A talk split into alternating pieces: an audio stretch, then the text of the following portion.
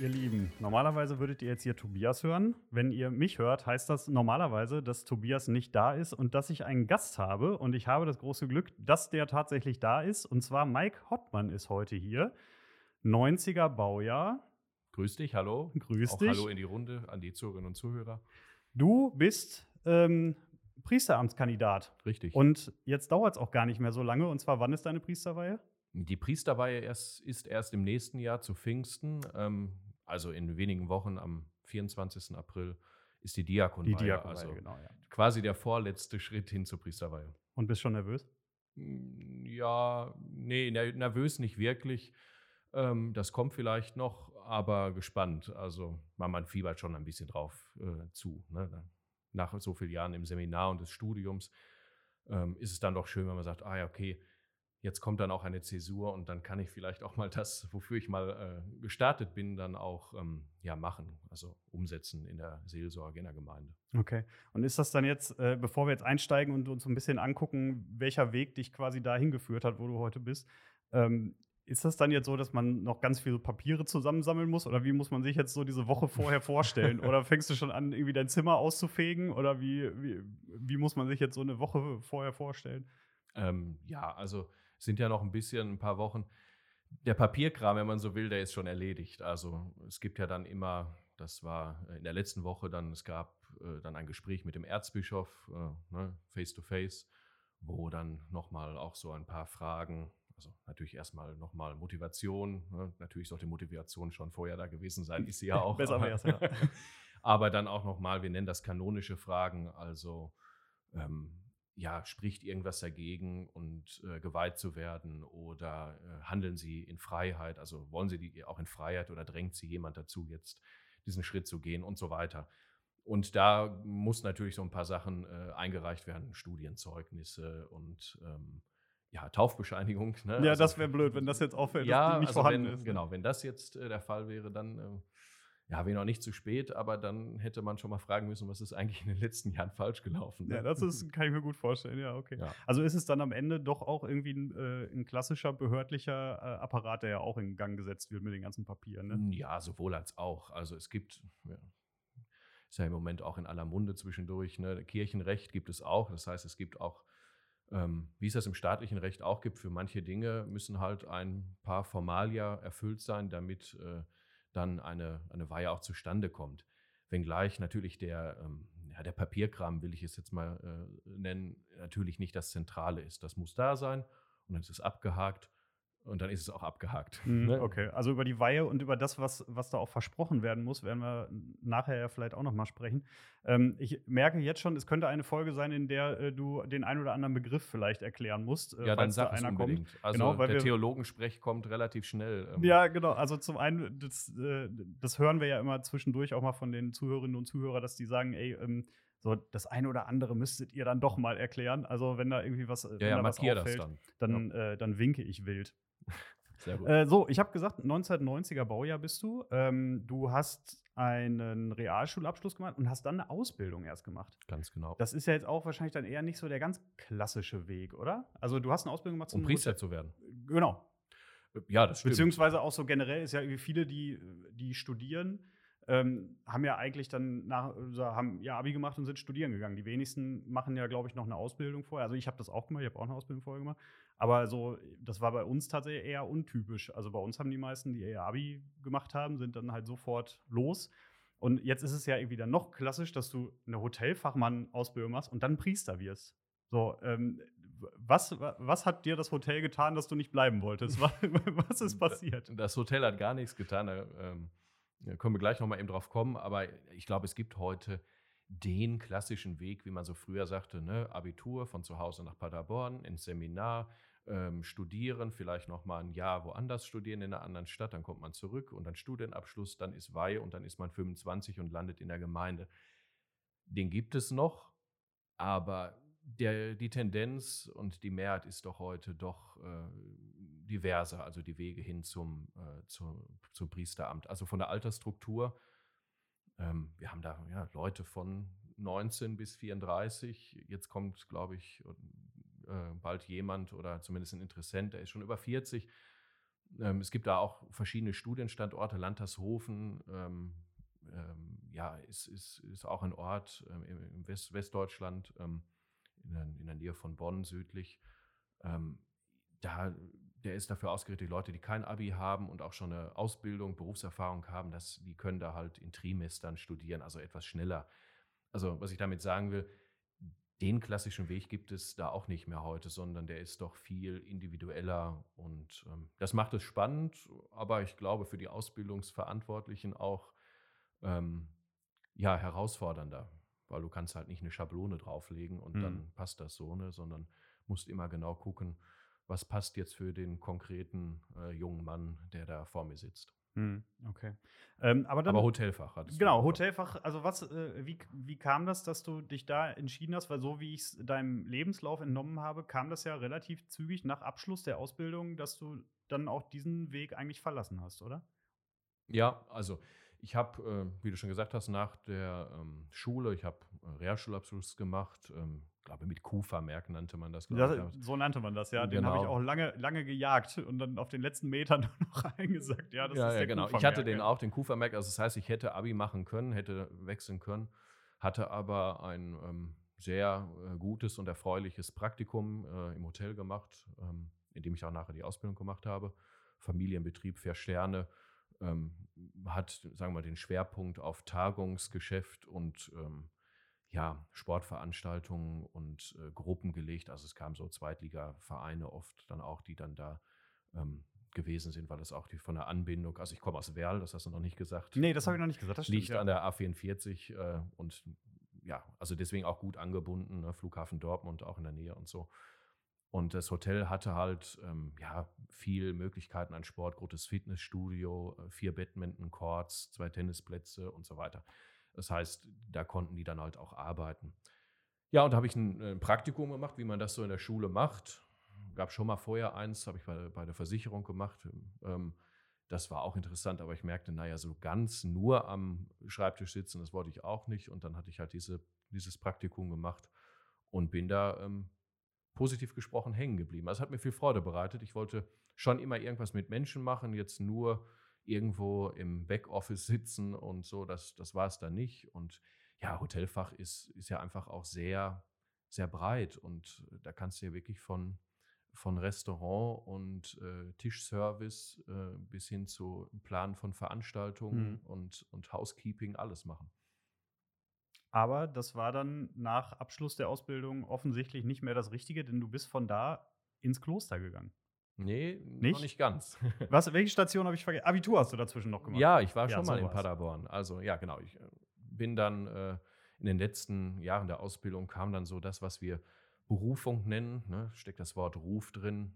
Also, es ist jetzt nicht so, dass äh, Gott morgens früh anklopft und irgendwie eine Stimme zu einem spricht. Du sagst so, du hörst jetzt auf mit der Ausbildung oder machst das noch eben zu Ende und dann gehst du nach Paderborn, sondern ich will es mal eher so mit Sehnsucht äh, beschreiben, die sich so ein bisschen Bahn bricht. Also hm, man interessiert sich auf einmal für Sachen, die jetzt sonst nicht so im Fokus waren und ähm, Heute könnte man wahrscheinlich auch im, im äh, Browserverlauf mal gucken, was habe ich mich eigentlich da die letzten Monate mit beschäftigt. Ähm, ja, also da, da, da, änderte sich einfach irgendwas. Mhm. Nicht, weil ich den Job nicht gerne gemacht habe, sondern sehr gerne, ähm, wenngleich äh, ähm, Hotelfach natürlich auch ein hartes Geschäft ist. Also nicht nur von den, von den Arbeitszeiten. Ähm, da ändert sich jetzt in Zukunft ja nicht so viel dran. Also das da, wo andere. Ist wohl wahr. Abendtermine hast du auch nach wie vor genau. dann, äh, noch eine ganze Menge. Ne? Und äh, Wochenendarbeit kommt auch dazu. Ähm, also es hat Freude gemacht, aber ich bin dann halt, sagen wir mal, dieser Sehnsucht, diesem, diesem Ruf will ich es mal dann auch weiter nennen, ähm, ja, nachgegangen und habe dann mit meinem Heimatpfarrer gesprochen, ähm, ja, Priester werden und so. Und dann, äh, wie geht das überhaupt? ja. Ja, und dann sagte, ja, dazu musst du studieren. Ach so, ich gesagt, ah, ah, ja, ja, okay. Ja, mit ja. dem Abitur, das müssten wir dann noch mal einmal. Äh, ja, ja, das, äh, studieren, ja, da brauche ich ja auch Abi, oder? Ja, ja, richtig. Und ähm, weil ich eben eine Ausbildung gemacht hatte, war das jetzt an den normalen Gymnasien auch nicht so einfach, da wieder einfach reinzukommen. Hätte man Berufskolleg und, und so wählen müssen. Und ich bin dann aber nach Paderborn gegangen. Es gab so ein ja, Art Studienhaus, ähm, Clementinum, ähm, für die Paderborner. Im, das war früher im, im Riemeke in Paderborn. Ähm, ja, sind so im Seitenflügel von einem Schwesternkloster. Ähm, ja, da haben wir, haben wir dann gewohnt äh, und sind aber dann immer ans staatliche Kolleg hier am Fürstenweg, am Westfalenkolleg gegangen und haben dann ganz normales äh, Abi ähm, gemacht mit Zentralabitur und so. Aber das war halt schon für einen zweiten, dritten Bildungsweg gedacht. Also es waren viele Erwachsene dann auch da und das äh, war eine gute Zeit. Also da war ich die ersten drei Jahre in Paderborn ähm, und dann mit Unterbrechung bin ich dann ja, äh, ja jetzt schon wieder fünf Jahre hier. Dann äh, schau mal der kleine Exkurs. Äh, dann warst du ja am Anfang, dann warst du ja schon in Paderborn. Hast du da dann schon die, die große Liebe zum SCP entdeckt, um schon mal den, den Elefanten im Raum anzusprechen? Ja, der Elefant im Raum äh, lächelt uns zu. Ja, nein, noch nicht so ganz. Also ähm, ich war schon mal beim Spiel und, und so, aber ähm, das kam dann doch erst später, ähm, so ab 2015, wo es dann auch hoch und runter ging. Ähm, also es war schon Interesse da, aber jetzt noch keine Mitgliedschaft oder Dauerkarte ähm, und so. Aber ähm, ja, sagen wir mal, über ein normales Interesse an Fußball, was sowieso da ist, äh, ähm, jetzt hinaus war es, war es noch nicht so. Ich muss ja auch erstmal ankommen. Also wenn du dann die Stadt nicht kennst, wenn du hier geboren mhm. bist, als Werler, mein Vater würde sagen, ja, als Werler muss man sich natürlich nach Dortmund orientieren. Ja. Ähm, das ist ja. ja. ein lustiger Zufall, dass du dich nach Dortmund orientierst, aber da kommen wir später zu. Das hat sich ja dann doch irgendwie am Ende noch gefügt. Ja, im Moment habe ich mich nach Dortmund orientiert, aber nicht vom, des Fußballs wegen, sondern äh, ja. Deswegen habe ich mir eine, ich habe mir eine, ähm, ich habe natürlich auch für dich offene Fragen mitgebracht und ich wollte erst äh, fragen, auf was du dich in Dortmund am meisten freust, aber hatte Angst, dass du anstatt der Gemeindearbeit sagst, endlich mal Bundesliga-Fußball sehen. Deswegen habe ich die Frage dann doch hinten rüberfallen lassen, deswegen kriegst du nachher andere. Ähm, aber trotzdem hat es dich dann äh, ins Kloster gezogen.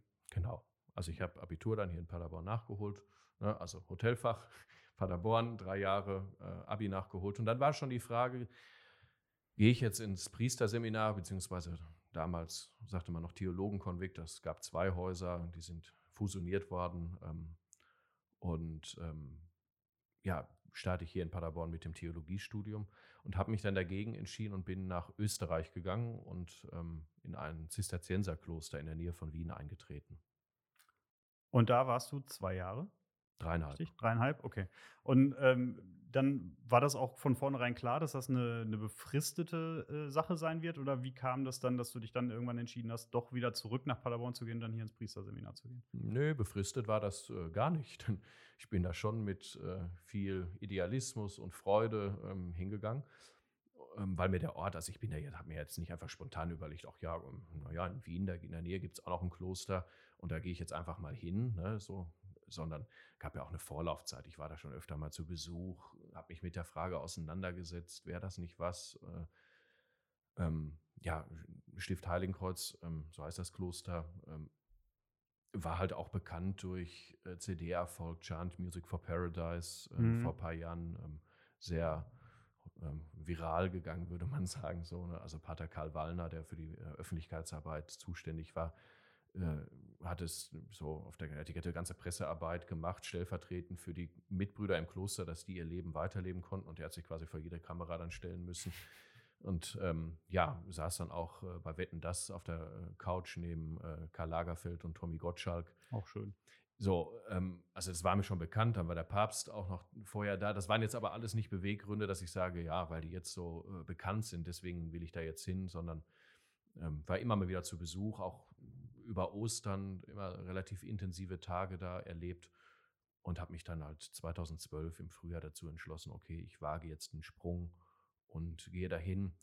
Ähm, ja, das ist, ja, würde sagen, eine Suchbewegung auch gewesen. Also manche Sachen, da kann man natürlich viel drüber überlegen. Man muss es dann irgendwann mal versuchen. Ne? Und ähm, ja, das, das habe ich gemacht und der Versuch hat dreieinhalb Jahre gedauert. Also war jetzt auch nicht mal ebenso. Also bei mir wäre die Begeisterung spätestens nach der ersten Morgenandacht wahrscheinlich sehr, sehr schnell verflogen. Das, ja. äh, also das, das muss man halt auch schon, schon können, so, also dieses Klosterleben, oder? Das muss man, das ist ja schon auch sehr speziell. Ja, also 4.30 Uhr ging gegen Morgen der Wecker. Oh, Heimatland. ja. so, also, ja, also ich sage heute auch, wie ich das, wie ich das da dreieinhalb Jahre geschafft habe. Pff, äh, heute, also so früh aufstehen fehlt mir heute nicht, ganz ehrlich gesagt. Ne? Ja, das ähm, glaube ich sofort. Bleib auch gerne mal ein bisschen länger liegen ähm, als 4.30 Uhr. Äh, ja. Alles ist länger als 4.30 Uhr. Das ist wie, also, das ist also sowas von eine unverschämte Zeit. Das ist ja, ja, aber na klar, wenn du dann 5.15 Uhr das erste, die erste Gebetszeit hattest, äh, gefolgt von der zweiten Gebetszeit um 6 und dann noch der Heiligen Messe um 6.30 Uhr, äh, dann warst du schon mal von 5.15 Uhr bis halb acht etwa in der Kirche, so ne, morgens früh. Und aber jetzt mal halt ganz früh anfangen, ne? sonst schaffst du über den Tag auch nichts anderes. Ja, eben. Also, das wollte ich nämlich gerade sagen. Ich meine, das ist alles, ist ja auch alles schön und gut, ne? Aber das ist dann auch, das ist dann auch viel, viel beten. Also, das ist schon auch sehr, sehr lang. Das ja, das Gebet ist äh, die Hauptaufgabe der Mönche, ne? Also, es ist ein stellvertretendes Gebet. Ähm, machen das ja nicht, weil sie sonst nichts Besseres vorstellen können. Also, die Psalmen werden da gebetet, ne? Im finden wir im Alten Testament ganz alte ähm, Gebete, die uns auch mit dem Judentum verbinden, die auch ähm, ähm, ja, im Judentum vorkommen, gläubige Juden beten. Ähm, Jesus Christus äh, sie auch rezitiert, also er scheint sie ähm, teilweise vielleicht sogar ganz auch auswendig gekannt, gekannt zu haben. Und da kommen halt so viele Grundfacetten äh, menschlichen Lebens drin vor, von Freude, Ärger, Klage, Leid, auch Zorn, ähm, Unverständnis Gott gegenüber äh, und so. Also da, so alle Aspekte menschlichen Lebens kommen in diesem Psalm vor. Und die Mönche verstehen ihr Gebet, also auch das feierliche Singen der Psalmen und dergleichen, als stellvertretendes Gebet. Also auch für die Leute, die nicht beten können, nicht wollen, in einer schweren Phase gerade sind, äh, mit Gott auch ringen. Und ähm, ja, deswegen ähm, also eigentlich sind Mönche sowas so ein bisschen wie die Fürsprecher für jeden, der gerade, der es nötig hat, so ungefähr, auch wenn er es vielleicht gar nicht weiß. Würde Weil ich schon ich, sagen. Also ich würde schon behaupten, dass eben viele sich einfach fragen, was machen die eigentlich den ganzen Tag? Und man weiß dann irgendwie nur, so die, äh, da wird viel gebetet, dann weiß man so klischeehafterweise irgendwie von den Franziskanern, dass da auch noch irgendwie viel im Garten gearbeitet wird, so ungefähr. Aber ansonsten ist, glaube ich, so die einhellige Meinung bei vielen Menschen, die eben noch nicht so diesen Blick hinter Klostermauern hatten. Da kann man übrigens, äh, ich weiß nicht, ob du diese Reihe kennst, sieben Tage unter Punkt, Punkt, Punkt. Ja. Das war mal so eine, ich weiß gar nicht, NDR, MDR, irgendwie genau, so eine. Ich habe es so irgendwo bei YouTube mal gesehen. Genau, da gibt es auch ganz viele Folgen und das ist ja ganz unterschiedlich. Also da gibt es sieben Tage unter Mönchen, sieben Tage unter Gerichtsmedizinern, sieben Tage unter sowieso. Also wirklich eine ganz coole Reihe, wer da mal reingucken will, ähm, ja. herzlich gerne. Ähm, und da gibt es eben auch sieben Tage unter Mönchen, wo man mal so einen Eindruck eben davon kriegt. Und Tobias und ich haben vor einiger Zeit ja auch schon mal drüber gesprochen. Mein absolute äh, der Film, der mich immer noch verfolgt, äh, im negativen Sinne allerdings, die große Stille.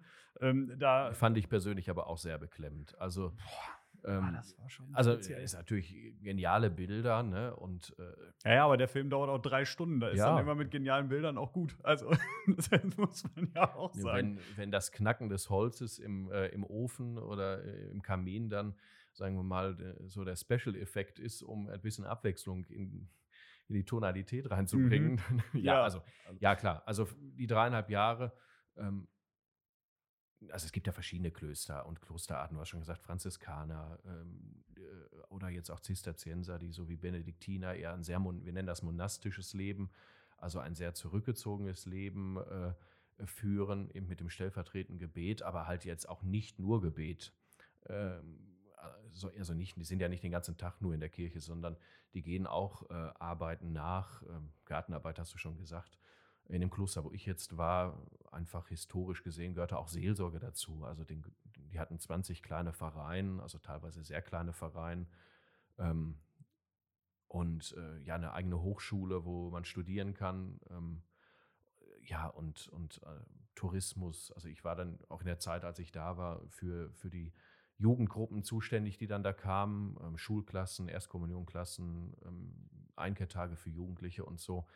Und da kamen mehrere tausend im Jahr, die dann halt durch dieses mittelalterliche Kloster, ähm, 1133 wurde das gegründet und äh, ist nie aufgelöst worden. Und also seit 1133 immer Mönche da, heute eines der größten Klöster Europas. Ähm, ja, das ist natürlich auch eine Möglichkeit, da Zeugnis zu geben. So, ne? Und das ist halt auch eine Facette von, der, von Arbeit dann gewesen. Äh, ein Kloster muss auch was erwirtschaften. Es ne? gibt auch Forstbetriebe, gibt Tourismus und so. Ähm, also von irgendwas muss man leben. Also Mönche, äh, sagen wir mal, wie die Zisterzienser in Heiligenkreuz sind kein Bettelorden, die jetzt auf die Gaben anderer nur hoffen. Das ist auch eine Lebensform, die es gibt, sondern äh, sie erwirtschaften eigentlich selber alles. Ursprünglich mal Landwirte gewesen, Zisterzienser immer in der Nähe von fließenden Gewässern, so ein bisschen Fischfang ähm, und fruchtbarer Boden, dass sie halt sich Okay. selber auch versorgen konnten, ja. Okay. Und wenn du dann die Schulklassen da hattest, dann hast du mit denen Führung gemacht oder was hast du Ja. mit denen gemacht? Ja, was, also- was war die Klischeefrage? Welche Frage kam immer? Welche Frage kam immer? Ähm, puh, da muss ich gerade überlegen. Ja, also was ist, warum hast du das an? Also ich hatte ja auch ein Ordensgewand dann so schwarz-weiß, so, äh, wie, so ein bisschen wie ein Panda-Bär, ne? Ähm, und äh, ja, du lachst. das ist immer gut, wenn man den Witz selber schon gemacht hat, dann kann es kein anderer Ja, machen. Ne? Das ist- ist immer- ja, äh, ist jetzt auch nicht ganz spontan. Nein, Panda-Bären äh, sieht ja so schwarz-weiß, denkt man da dran und äh, du lachst ja nicht zu Unrecht, denn ähm, wirst vielleicht jetzt nochmal lachen. Das Stift Heiligenkreuz hatte tatsächlich dann für den Wiener ähm, Tierpark die Ehrenpatenschaft für die Panda-Bären übernommen. Oh Gott, oh Gott. Ja, das war natürlich riesen, riesen Mediengedöns, dann mit äh, Boulevardpresse und so. Die haben natürlich so riesige Sachen Man sagen, das ist natürlich auch der Marketing-Move, ne? Das ist ja wirklich nicht. Äh, Nö, aber auch gut. Und für uns war das Positive, wir durften dann immer äh, umsonst in den, So. äh, in den Tierpark reingehen. Ja, das ist doch auch gut. Ja. Ich wollte nämlich, aber das ist ja dann Ah. schon auch Freizeitbeschäftigung Beschäftigung der Mönche. Ne? Ich wollte nämlich gerade noch sagen, guckt der Mönch denn an eigentlich auch samstags um 15.30 Uhr Bundesliga-Konferenz? ja, das habe ich tatsächlich nicht gemacht. also es war, sagen wir mal, die Phase, wo ich, was Fußball anging, ähm, ja, etwas offline war. ja. Aber du hattest noch kurz gefragt, was, wie, wie mache ich so eine Führung? Also ich habe das immer katechetisch aufgebaut. Also sprich, viel erklärt, was wir da tun, weil ich Jugendlichen brauchst du jetzt nicht. Also hier sehen Sie eine Figur aus dem so und so Mhm. Jahrhundert und dieser Stein, der hier verwandt worden ist, kommt daher und ähm, das, äh, ja, gibt es andere, können das besser. Wenn da ein junger Mönch, Ordensmann äh, durch die Kirche und durch das Kloster führt, ähm, ja, liegt es ja nahe, dann auch von, der, von dem eigenen Leben was zu erzählen. Was Ja. machen wir hier? Warum machen wir das? Warum leben wir für die Außenwelt relativ komisch? Ähm, und äh, dann eher an ein paar Hotspots innerhalb des, äh, des Klosters, obwohl Hotspot heute ja auch, glaube ich, eher ein Begriff ist, der Der letzten 13 Monate Ja, ist, ne? Ja, ähm, ja, ja. Also an, an, an wichtigen Punkten würde ich jetzt mal sagen, äh, innerhalb der Kirche und des Klostergebäudes, wo man halt exemplarisch so ein bisschen was über das Leben erklären konnte. Mhm. Du hast die wunderbare Überleitung gegeben, denn von außen komisch äh, ist ja auch das Priesterseminar. Für jeden, der keinen Einblick hat, ist ja irgendwie diese Form von, ähm, also, oder um es äh, so zu sagen, 2015, dann äh, bist du dann da weg aus Genau, dem, aus bin dem ich Kloster, genau, ausgetreten. und dann ins Priesterseminar. Und seitdem bist du jetzt wieder in Paderborn im Priesterseminar. Genau, 2015 bin ich zurückgekommen. Ja, ich bin nicht geflüchtet oder so, sondern es war eine sehr ruhige und äh, bewusste Entscheidung, dass ich, also ich hatte zeitliche Versprechen auf drei Jahre so abgelegt und jetzt ging es dann so auf die ewigen Gelübde, ewige ähm, feierliche Versprechen, wenn man so will, ging es zu und da hätte ich mich dann für immer halt an dieses Kloster, an diese Lebensform, auch an diesen Ort binden müssen. Auch an den Ort. Ja, ja, also das ist anders als bei Franziskanern, die ja auch in anderen Klöstern so äh, eingesetzt werden können. Nee, bei, bei so monastischen Klöstern, so wie die Zisterzienser, Benediktiner, ist es doch sehr stark, dass man sich wirklich dieses Kloster, dieser Ort, diese Lebensform für immer. Dann ist das aber auch so ein bisschen einfach auch die Sicherung, dass der Betrieb auch weitergeht, wahrscheinlich. Ne? Also, weil wenn du jetzt weißt, da sind halt Ja, Leute, es gehört so ein bisschen auch zum ne? Ordenscharisma. Ja. Also Beständigkeit, äh, gerade weil es dann auch fließende Abläufe gibt, auch wirklich, du hast große Stille gesagt, das wirkt auf uns äh, etwas schwierig oder, oder anstrengend, weil wir es nicht gewohnt sind. Wir sind ja eher in dem gegenteiligen äh, Fall, immer in dem Hamsterrad so. Also Mhm. es ist auch immer die Wiederholung, nur äh, um einiges schneller. So, ne? Und die Beständigkeit auch an dem Ort und in der Lebensweise und nicht ständig hat ja damit zu tun, dass man, man soll zur Ruhe kommen, damit man sich halt um das Eigentliche da kümmern kann. Aber eigentlich waren wir schon wieder in Paderborn angekommen. Wir, wir, das war aber nicht schlimm. Haben- du hast nur die Klammer zugemacht, die wir vorher. Oh, ich mache äh, gerne Klammern auf. Ja, die, die ich vorher mit meiner, mit meiner gewollten, gewollten Überleitung ganz schnell äh, abge, abgewürgt habe. Ähm, aber äh, ich, ich greife sie trotzdem nochmal auf. Von außen ist das Priesterseminar sicherlich trotzdem komisch. Äh, wenn man hört, so, da ist jetzt jemand im Priesterseminar, dann ist das auch immer von außen erstmal so ein, vielleicht auch so ein Was bisschen findest du komisch das daran? abschreckende Gebäude. Naja, irgendwie Ich finde, das ähm, Gebäude ist eigentlich recht schön. Ja, ich meine mehr die, das Gebäude im bildlichen Sinne, im Sinne von so, und da wohnen die dann jetzt immer alle und da kommt ja keiner raus, so ungefähr. Und ähm, ich, das war jetzt nicht nur bei uns so im Gespräch, sondern auch mit, ähm, mit Bekannten und Freunden, die selber im Priesterseminar waren. Wenn man dann irgendwie Termine ausmachen wollte, hieß es immer so, ja, ich, so nach Motto, ich muss gucken, ob ich dann rauskomme. Ne? Also es war immer so ein bisschen wie auf Freigang sein, wenn man dann mal raus durfte, so dass man das halt ja, immer so ein also bisschen. Das Priesterseminar ist kein geschlossener Vollzug. Ne? Nee, also ja, nee. ja klar, aber ich weiß, ich weiß, was du meinst. Ja, auch das Priesterseminar hat einen Ablauf und äh, einen, sagen wir mal, doch auch wiederkehrenden äh, Rhythmus und ähm, ja, auch natürlich Termine, die, sagen wir mal, von der Ausbildungsleitung auch festgesetzt sind. Und hm, aber das kennst du aus deinem Beruf ja auch, dass du dein Vorgesetzter sagt dir, da müssen sie aber unbedingt da sein und da so und dann so. Nur bei dir ist ja so, du hast dann wahrscheinlich auch immer feste freie Tage und bei uns es, spielt es sich dann halt auch am Wochenende ab, wo halt viele sagen, ja, warum eigentlich am Wochenende? Wochenende ist doch da so, da feiern wir doch, da gehen wir doch raus, da gehen wir den SCP oder ja, am besten den SCP, aber es gibt ja auch andere Vereine, ähm, um nochmal auf den Elefanten im Raum hinzuweisen, ähm, äh, anfeuern, so und ja, das ist doch irgendwie komisch und ihr sitzt dann abends in der Kapelle, warum eigentlich? So, aber du hast gesagt, Termine. Ähm, ja, also es gibt feste Termine und wiederkehrende Termine, aber wir, es gibt auch Freiraum, so ist es nicht. Okay. Nur ob der dann immer mit den freien Zeiten der anderen, der Kollegen zusammenfällt, das gut, ist nochmal eine andere Sache. Das, das hat dir ja offensichtlich im Hotelfach auch immer schon gut gefallen, dann äh, zu arbeiten, wenn die anderen frei haben und andersrum. das warst du ja schon. Ja, ich habe das immer gewohnt. aus Selbstgeißelungszwecken gemacht. Ja, absolut. Ja, offensichtlich. Ganz offensichtlich.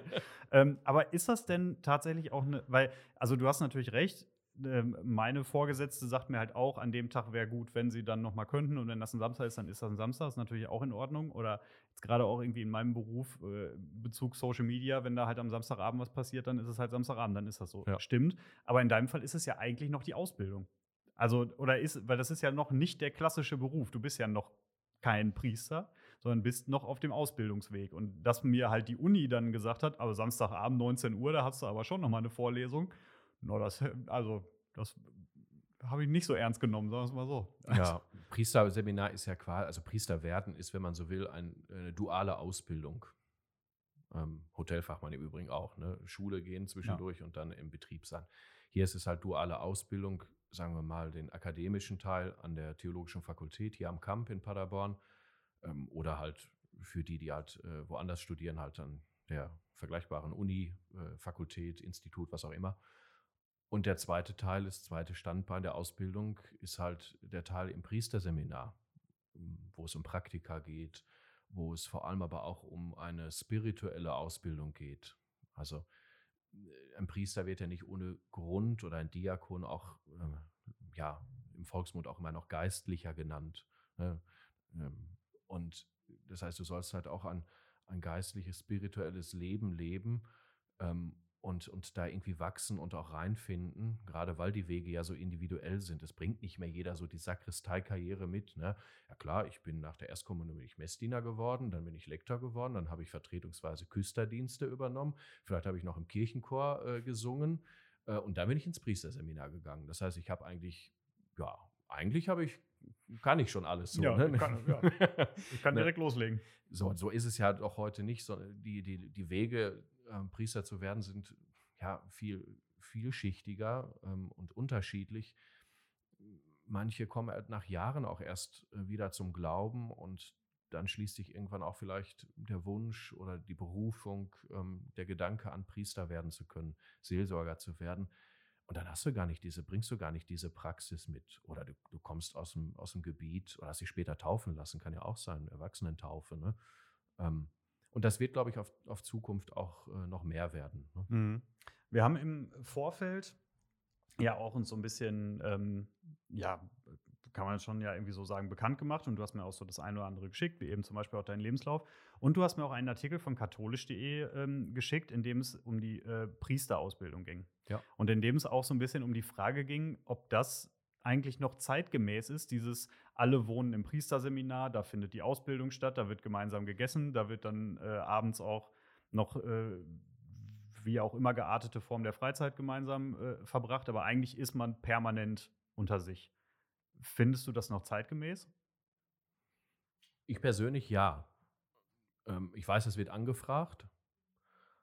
Mir fehlt aber die, eine vernünftige Alternative. Also wir nee, können der Artikel gibt ja zum Beispiel als Alternative die Möglichkeit, warum ähm, müssen denn die Priester zum Beispiel dann im Seminar wohnen? Also könnten die nicht eigentlich auch theoretisch genauso gut in einer, in einer x-beliebigen WG mit einem äh, Physiker und einem Sportwissenschaftler wohnen und halt genauso wie, äh, wie jeder andere Student natürlich irgendwie mit der Pflicht seine, ähm, seine Termine wahrnehmen und seine Vorlesung wahrnehmen aber eben auch genauso das in Anführungszeichen normale Leben mitnehmen. Weil ähm, es gab das, das schöne Zitat, äh, das fand ich, fand ich ganz gut von ähm, Simon Linder, Referent für Kirchenpolitik und Jugendpastoral des BDKJ, ähm, der gesagt hat, Theologie lernt man jedoch nicht nur in der Vorlesung, sondern auch am Küchentisch der WG oder der Kneipe äh, mit wildfremden Leuten im Gespräch. So, jetzt kannst du natürlich trotzdem in die Kneipe und ins Stadion gehen. Das haben wir jetzt von dir ja schon gehört. Aber ich kann mir eben auch vorstellen, und ich kenne auch den einen oder anderen Priester, wo man sagt, da wäre es vielleicht besser gewesen, wenn er auch mal andere Leute getroffen hätte ähm, und sich auch so hätte ausprobieren müssen. Weil später, dann im Gemeindedienst zum Beispiel, kannst du dich ja auch nicht einfach nur an den Mitbrüdern festhalten und sagen, ja komm, dann bleiben wir jetzt mal nur unter uns und dann passiert schon nichts so ungefähr, sondern da wirst du ja auch auf dem Fahrfest mal von ähm, dem äh, Werner von nebenan mal angehauen und gesagt, Herr Pastor, jetzt müssen Sie mir aber mal erklären. So, ja, ja, ne? klar. Also äh, wäre das nicht irgendwie eine Möglichkeit, die einen auch mehr auf den Alltag später vorbereitet? Also ich habe ja gerade gesagt, ich bin schon grundsätzlich dafür, die Seminarausbildung beizubehalten, was nicht ausschließt, dass man sie ähm, auch flexibler oder anders gestalten kann. Ähm, dass der Ausbildungsverantwortliche die Leute auch mehr als nur zu äh, regelmäßigen vierwöchentlichen Gesprächen äh, sieht und trifft und sich ein Bild machen kann. Äh, Klammer auf, was in der heutigen Zeit ja auch umso wichtiger ist. Wir haben ja auch viele Negativbeispiele äh, hinsichtlich von vollkommen überforderten äh, Seelsorgern oder hm, komischen, du hast es ja gerade schon genannt, äh, Seelsorgerinnen und Seelsorgern. Ähm, oder halt eben auch ja, Missbrauch und, und dergleichen. Also die Ausbildungsverantwortlichen müssen, soweit das überhaupt möglich ist, sich natürlich auch ein Bild machen. Und dazu braucht es auch eine ähm, gewisse Zeit ähm, des Zusammenlebens im Priesterseminar, dass man Leute auch einfach im, im Alter so, Alltag so kennenlernt. Zweiter Punkt ist für mich auch nochmal eben,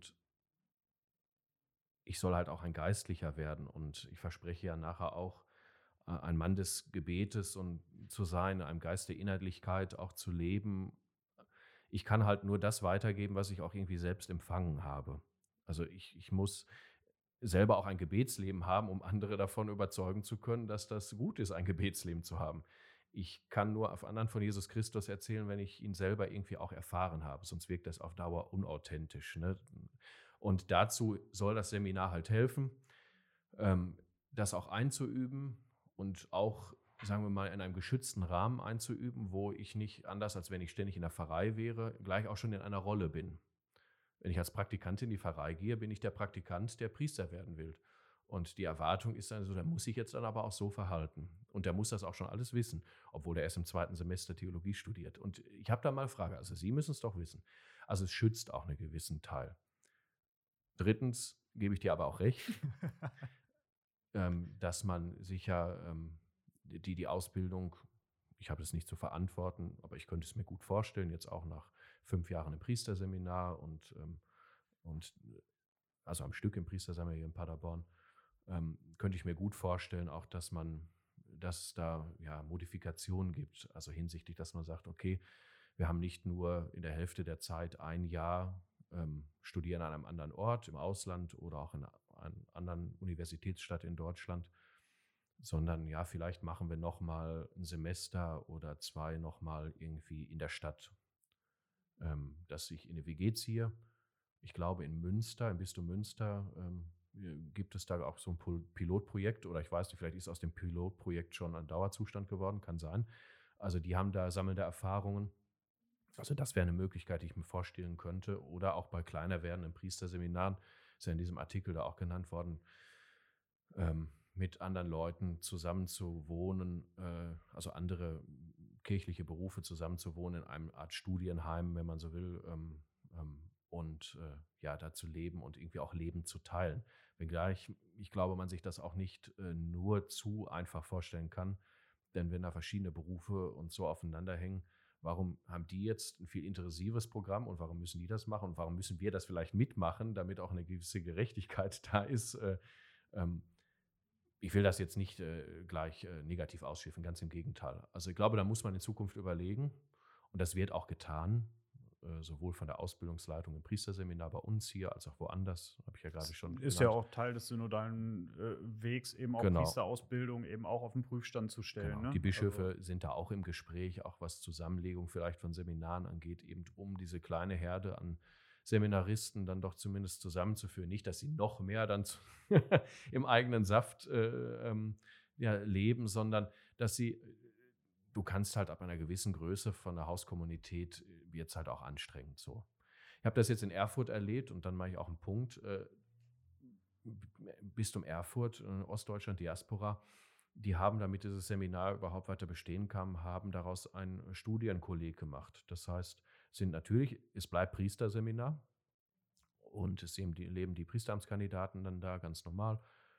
Ähm, aber die haben halt auch andere äh, Studierende aufgenommen die da dann in dem Haus wohnen und äh, auch gemischte Flure und jetzt nicht die Priesterseminar auf dem, in dem Trakt und die anderen in dem. Ja, dann hätte es auch gleich sein lassen ganz können. Genau. Ne? äh, und das hat quasi so eine Art WG-Charakter. Natürlich verpflichten sich die, die dann in das Haus kommen, auch den Geist des Hauses zu achten und halt auch an einem gewissen Programm an äh, spirituellen Angeboten, Heilige Messe und so teilzunehmen. Ähm, aber darüber hinaus gibt es dann halt auch nochmal spezifisch für die Priesteramtskandidaten nochmal ähm, ja, Ausbildungsschwerpunkte. Also das ist auch ein Modell und die in Erfurt haben da, wenn ich den dortigen Ausbildungsverantwortlichen, den Regens, ähm, ähm, richtig verstanden habe, ähm, machen die gute Erfahrung damit.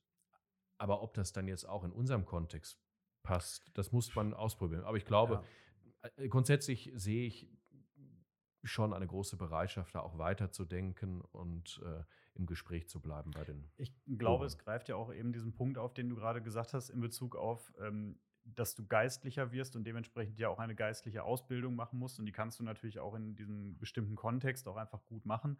Aber genauso wird man ja auch Seelsorger und soll nachher auch eben für seine Gemeinde da sein. Und das kann ja auch eine, ein Argument sein, weswegen man sagt, naja, warum dann eben auch nicht jetzt schon ein Stück weit rausgehen und vielleicht auch so das ein oder andere an an Berührungsängsten auch abbauen. Ne? Weil, also so die erste, das erste, was ich immer erlebe, ist, wenn ich mit Freunden, Bekannten spreche, die entweder Theologie studiert haben oder noch tun, dass so von außen so das erste Argument, wenn man das dann hört, ist immer gleich, was, du studierst Theologie, warum willst du Priester werden oder was? So, ne? Also man, man ist sofort in so einer Verteidigungsrolle, wo man ja irgendwie auch denken könnte, ähm, Wäre doch auch irgendwie schön, wenn der, äh, weiß ich nicht, in so einer Diskussion der äh, vorhin zitierte Sportwissenschaftler sagt, also mein Mitbewohner ist auch Theologe und der ist auch ganz normal. Weißt du, also ja, manchmal ist, glaube ich, so diese, diese Hemmschwelle ist dann manchmal eben so groß, weil man sich noch künstlich rausnimmt und künstlich in einem also in Anführungszeichen versteckt, ne? Und sagt so, nee, unsere WG ist hier und alle anderen können so machen und alle anderen Professuren können sich auch gerne irgendwie durchmischen, aber wir machen das dann doch lieber irgendwie hier so für uns.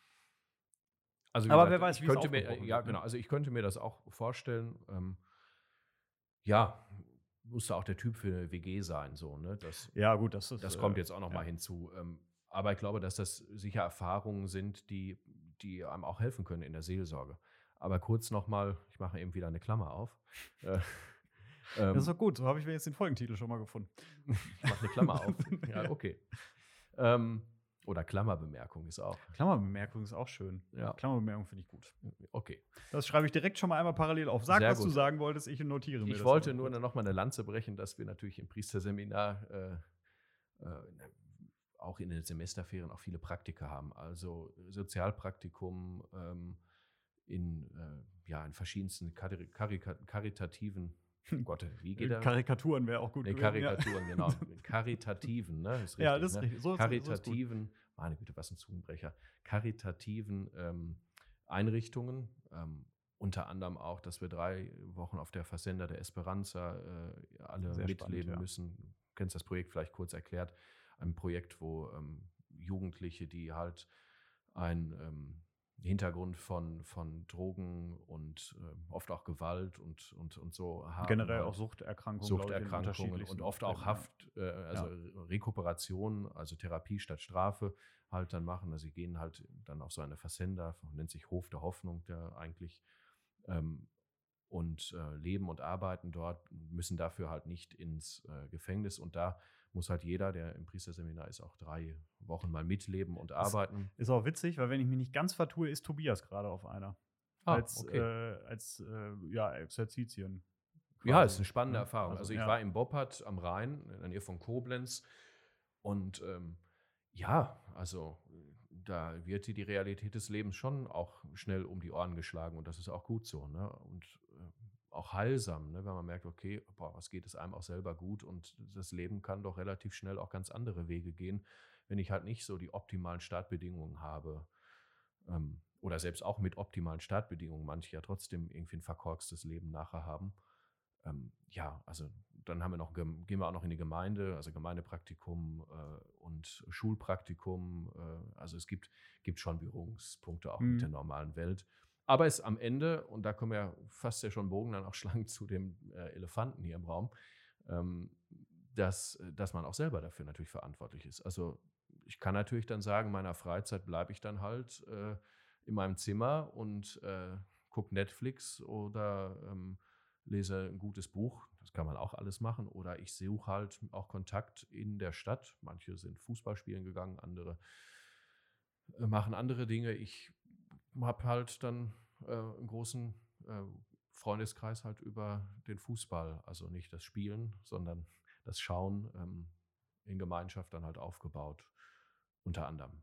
Ähm, und da ist aber jeder halt auch selber gefragt. Ne? Das kann auch eine Ausbildungsleitung einem nicht abnehmen. Du kannst auch aber in der das, WG sitzen und ja. machst den ganzen Tag nichts. Ja, na klar. Also ähm, klar, egal für was man sich dann am Ende entscheidet, du kannst auch in einer WG einsam sein und du ähm, kannst auch alleine wohnen und ein total äh, extrovertiertes Leben mit einem breiten Freundeskreis führen. Das ist natürlich ganz klar. Ne? Nur die Wahrscheinlichkeiten verschieben sich logischerweise ja, ja so ein bisschen. Aber äh, mir ist auch gerade aufgefallen, eigentlich äh, haben wir die ganze Folge strukturiert wie quasi dein Lebenslauf. Wir gehen jetzt eigentlich die ganze Folge über so die Stationen ab. Ähm, das heißt, wir läuten jetzt eigentlich auch mehr oder weniger schon so das, das Finale ein. So, jetzt ist der, der vorletzte große Schritt, falls da nicht im Nachgang noch mal was groß kommt. Ich hatte erst Ich habe gar nicht gedacht, dass wir nur biografisch hier arbeiten. Haben wir ja irgendwie gar, also wir haben, wir haben es immer gespickt. So, ja, wir haben es so ein bisschen gefüllt nebenbei. Da hätte ich jetzt irgendwie eigentlich auch erst noch überlegt, ob ich die Frage mit reinbringe, wenn du Erzbischof wärst, dann Punkt, Punkt, Punkt. Aber ähm, ich dachte, also wenn jetzt so der nächste Schritt Diakonweihe, dann ähm, ist der nächste Schritt Priesterweihe.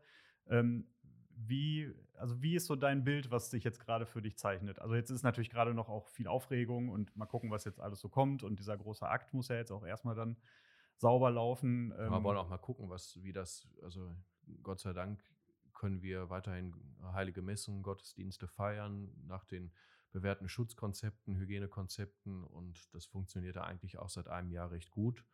Ähm, und so wird halt auch die Diakonweihe ablaufen, halt ja, ist schade. Viele Freunde werde ich nicht dabei haben können, die vielleicht dabei gewesen wären, sondern es beschränkt sich doch sehr auf ähm, Familie und so, ja, ein paar Leute, die man sonst noch dazu einladen kann.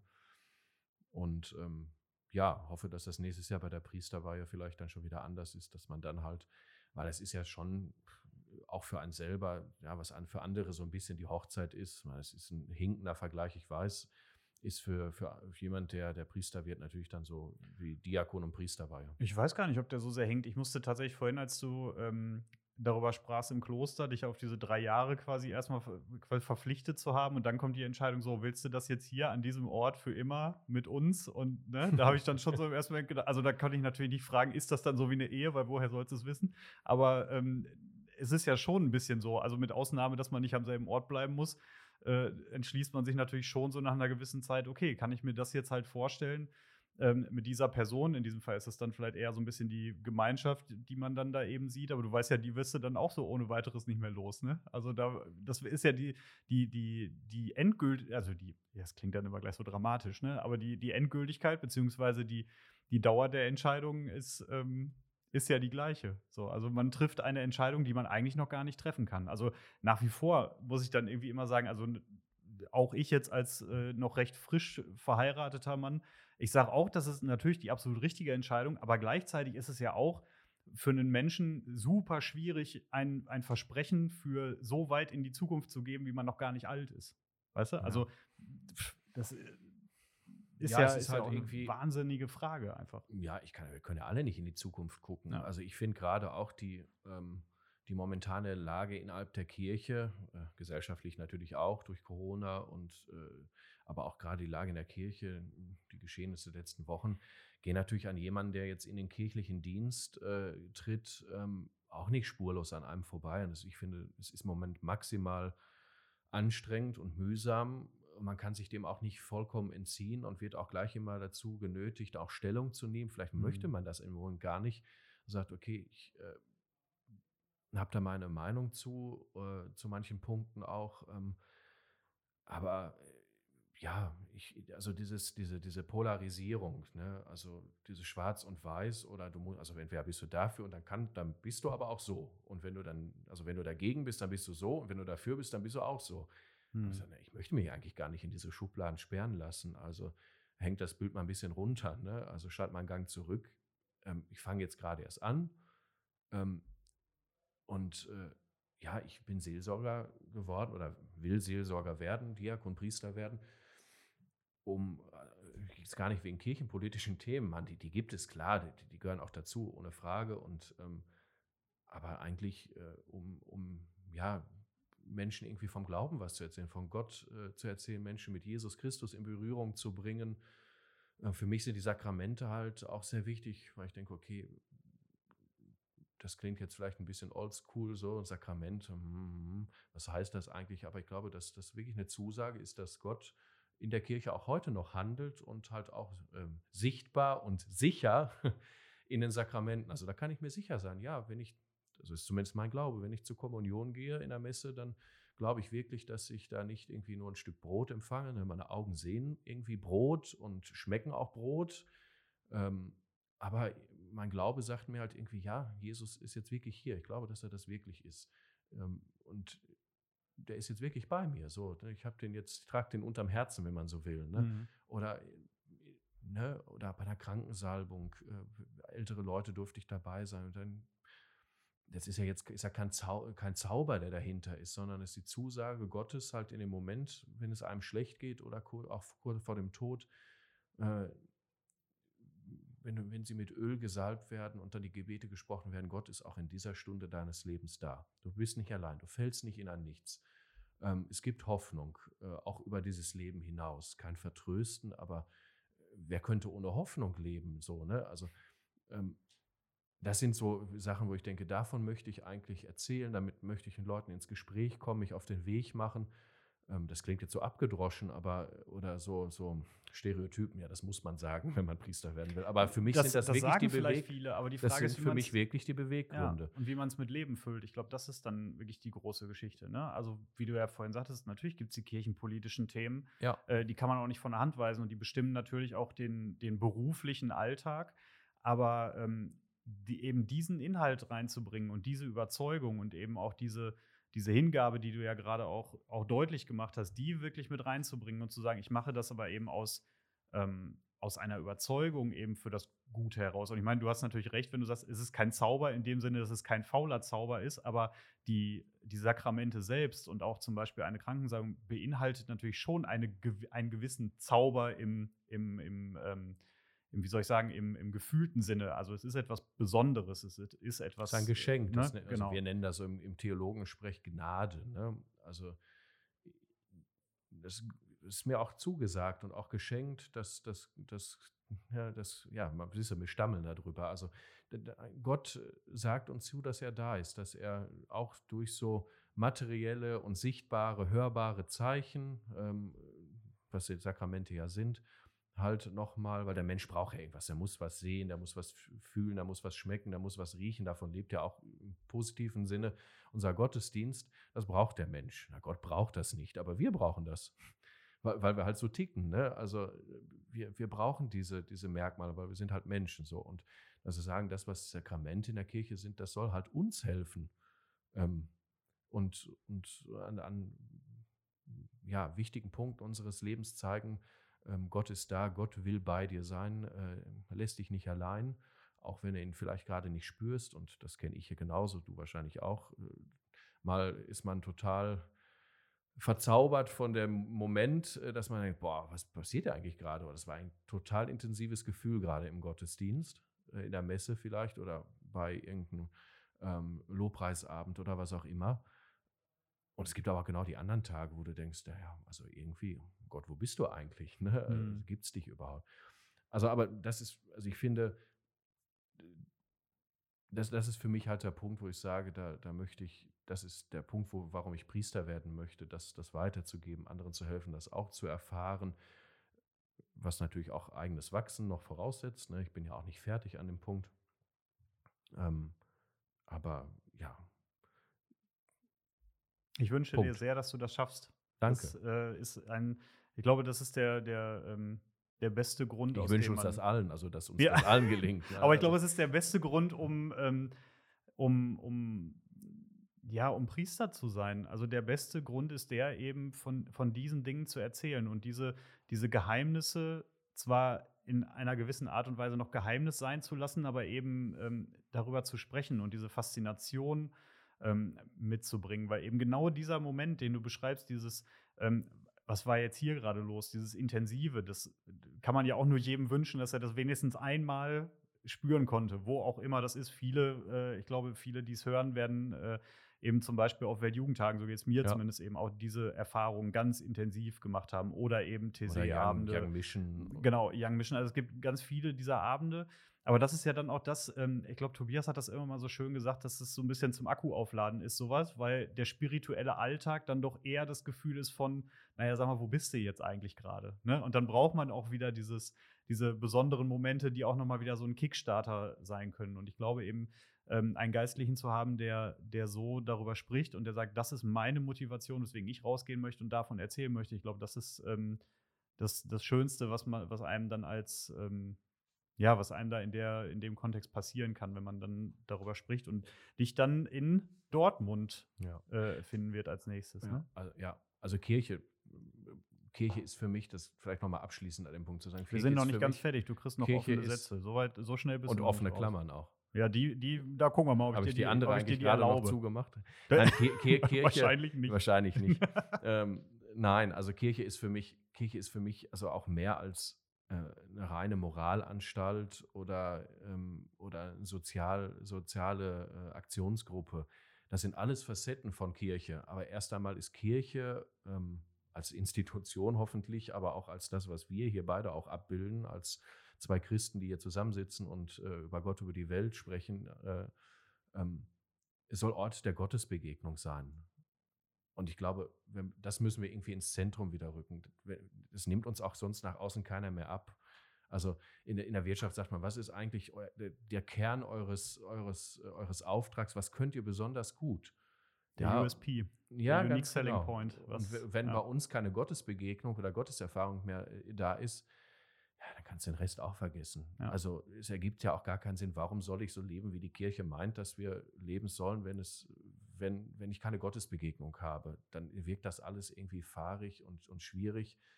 Ähm, ja, deswegen, also das, das schon. Das heißt nicht, dass die anderen Sachen nicht wichtig sind, aber ähm, das wäre für mich halt ein wichtiger Punkt, Gottes Begegnung. Ich glaube, dass daraus auf Dauer halt auch ein Mehr an Lebensqualität erwächst. Schön gesagt.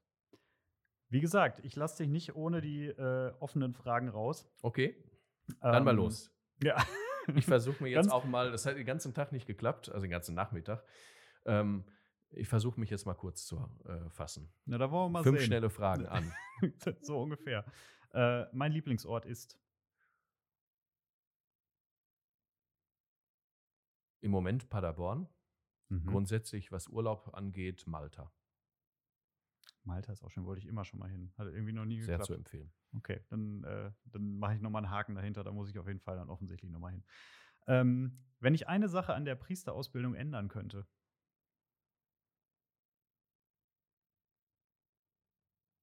Ja, ratter, ratter. Das ist schwer, ne? Es ist schwer. Das habe ich mir schon gedacht. Äh, ein, ein Punkt da jetzt äh, zu benennen, ähm, ich, ich würde gerade sagen, die Zusammenführung von, äh, von, von, von Häusern tut uns Not. Also okay. in dem Klein-Klein weiter, das, das, das, frisst auf Dauer Lebensenergie. Das könnte ich mir vorstellen, aber da sind sie ja, wie gesagt, unterwegs, dass man zusammen, dass man größere, also wir legen ja überall zusammen. Ich glaube, Priesterausbildung ist auch der nächste Schritt, dass da äh, was geschieht. Also erstmal die Seminaristen zusammen und gucken, wer da noch dazukommt. Mhm, okay. Ähm, die Frage habe ich Tobias schon gestellt, aber ich finde sie einfach nach wie vor so schön. Was ich immer schon gerne gekonnt hätte. Ich ähm, hätte gerne, sagen wir mal, ich habe, glaube ich, musisches Talent, was Singen angeht, aber ich hätte gerne mal äh, mehr aus den Anfangsmöglichkeiten des Klavierspielens und so gemacht. Also ich habe damit angefangen und dann irgendwie so autodidaktisch auch mal auch Orgel rübergegangen, aber nie so, dass ich sagen würde, ich kann das jetzt, sondern das, äh, ja, das reicht mal hier für ein Werk das Gottesdienst oder so. kannst du mal die Melodie vorspielen? Hm, oder wenn ich dann äh, so, ne, aber, aber so, dass ich sage, ich, ich würde das gerne können. Ich würde mich gerne ans Klavier setzen können und sagen, ja, das hier, okay, fange ich an. So, mhm. ähm, guter Freund hier, Assistent des Domorganisten, ähm, liebe Grüße auch. Er weiß schon, wer gemeint ist, wenn er das hört.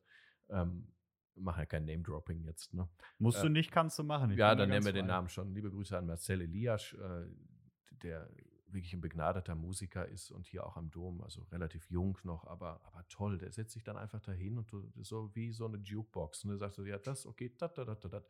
Es geht so los. Gemein, da, ne? Das würde ich schon kennen. Ja, oder wenn du dann, da ist so ein Blatt mit nur schwarzen Noten. Ähm, und dann setzt er da sich hin und dann, das ist so, das, toll. Und wie sich dann so Musik entwickelt. Also das würde ich gerne können. Jetzt habe ich mich wieder nicht äh, kurz gehalten. Das ist überhaupt nicht schlimm. Ähm, jetzt muss ich mal gerade gucken, wo war ich denn jetzt? In welcher Reihenfolge wollte ich hier nochmal was? Ah ja, genau. Äh, Christsein bedeutet für mich Hoffnung haben. Ähm, anders durch dieses Leben gehen, dadurch, dass ich Hoffnung habe. Also ich glaube, also ich stelle mir das schlimm vor, wenn für mich äh, ich die Überzeugung hätte, am Ende sterbe ich und dann ist, äh, ja, ist nichts, ist einfach dunkel, passiert nichts, äh, ne? Abspann, fertig. Das finde ich, also ich wüsste gar nicht, wie ich damit äh, leben könnte. Also das, ich musste Gott sei Dank auch noch nie, nie so leben, weil mir das so mitgegeben wurde, auch mit dem Glauben bin ich auch Eltern, Großeltern und allen, die da mitgearbeitet haben, sehr dankbar. Aber für mich heißt das Hoffnung. Also über den Tellerrand dieses Lebens auch hinausschauen zu können nicht nochmal, noch mal nicht als äh, Vertröstung, äh, sondern ich sage, okay, es gibt auch noch mehr als das, was ich hier sehe. Es gibt auch ein Ziel in meinem Leben, was ich vielleicht nicht erkenne. Ähm, und dieses Ziel nennen wir Gott. Ne? Ja, es sind so viele wunderbare Sätze, die man einfach immer so als Finale stehen lassen könnte, aber trotzdem gibt es noch eine. Ja, der Elefant steht ja noch im Fina Raum. Äh, finale Frage. Ähm, ja, Achso, steigt wann steigt Paderborn wieder auf? Oder welche Frage wäre das dann? Weiß ich nicht, was du fragst. Es ist ja eh schon verrückt, dass sie jetzt mal ein Jahr ohne irgendwas von beiden machen, weder Aufstieg noch Abstieg. Aber, das äh, tut dem Verein auch gerade gut. Ich wollte gerade sagen, es ist ja manchmal vielleicht auch ganz Ruhe. Ähm, wenn Corona vorbei ist, werde ich als erstes mit meinen Freunden wieder ins Stadion gehen. Sehr schön. das äh, wünsche ich dir auch, dass das, dass das bald wieder geht. Das wünsche ich uns. Ja. Äh, ich wünsche, dass es dann voll ist. Ich äh, wünsche dir äh, alles, alles Gute und äh, Gottes Segen für deine Diakonweihe. Wünsche ich dir und deiner Familie auch. Bleib danke. gesund. Danke, danke. Und äh, ich hoffe, dass du nächstes Jahr deine Priesterweihe so feiern kannst, wie du sie feiern möchtest die Hoffnung verbinde ich mit vielen Hochzeitspaaren auch, die da auch ich, sehnlichst Wir haben unsere, unsere kirchliche Hochzeit für dieses Jahr abgesagt und auf nächstes Jahr gelegt. Also Komm, wir, dann hoffen wir, wir beide wir, zusammen. wir hoffen auf nächstes Jahr. Also in dem Sinne, vielen lieben Thomas, Dank, dass du dir Zeit genommen hast. Gerne. Äh, Liebe Grüße draußen, auch an die Hörerinnen und Hörer. Genau. Die nehmen wir, nehmen wir mit, die Grüße. Euch allen ein schönes Wochenende. Nächste Woche ist äh, Karfreitag. Da wird keine Folge erscheinen. Und danach die Woche ähm, haben wir eine aufgezeichnete Folge von äh, Tobias, der auch einen Gast hat. Ich will noch nicht verraten, wer es ist. Ihr kennt den Gast aber in Bezug zum Seelenstärker von, der, ähm, von Nupax. Also seid gespannt und ähm, damit schönes Wochenende. Ciao.